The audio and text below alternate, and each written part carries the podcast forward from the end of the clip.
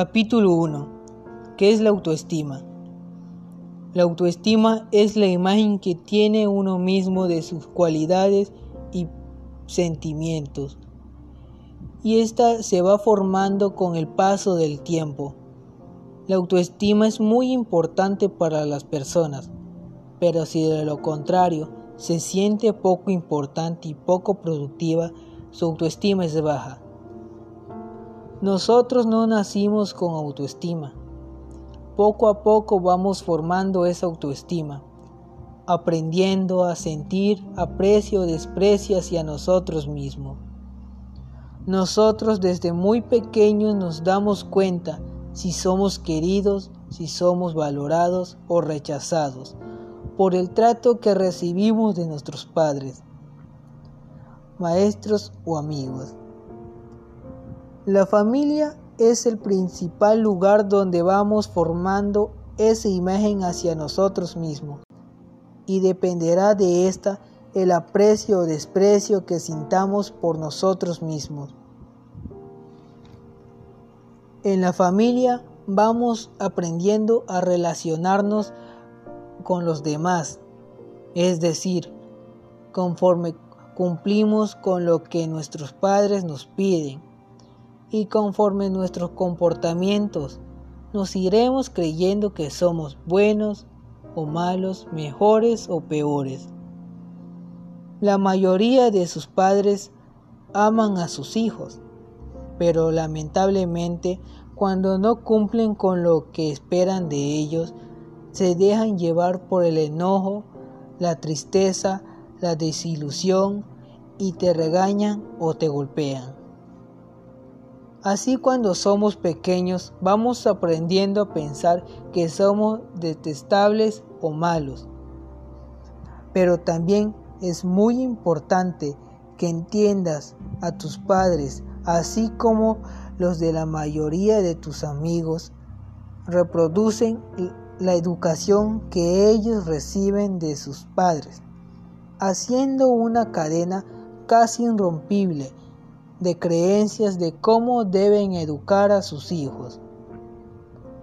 En ejemplo, si tus padres se educaron en un ambiente familiar donde había descalificaciones por parte de sus padres, es natural que ahora reproduzcan ese modelo contigo.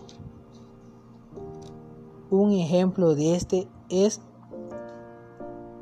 Martina, mamá de Perla, fue la hija menor de cinco hermanos. Sus padres se divorciaron cuando tenían 10 años y su madre se dedicó a trabajar para sacarlos adelante. A Martina le costaba mucho entender las clases de los maestros y especialmente las clases de matemáticas e historia. A pesar de que Martina se esforzaba, le costaba mucho trabajo memorizar los datos de las materias de matemáticas e historia. Por eso su madre la regañaba y hasta le pegaba porque pensaba que era una tonta que lo hacía a propósito para hacerla enojar, que era una malagradecida y burra.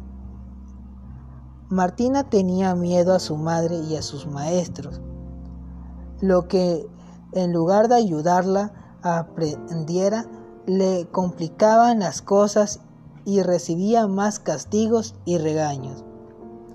Cuando ella se casó, y tuvo a su hija Perla, ella pensó que no le haría lo mismo, pero no fue así.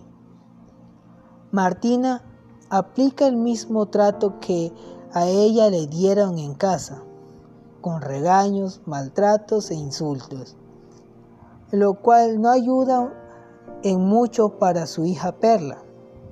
Ella no sabe que esa forma de trato con su hija influye negativamente en Perla, porque alimenta a los tiranos de su autoestima.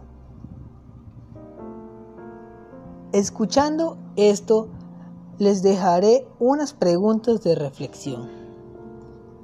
Ustedes, ¿qué pensarían si su mamá te dijera algo así?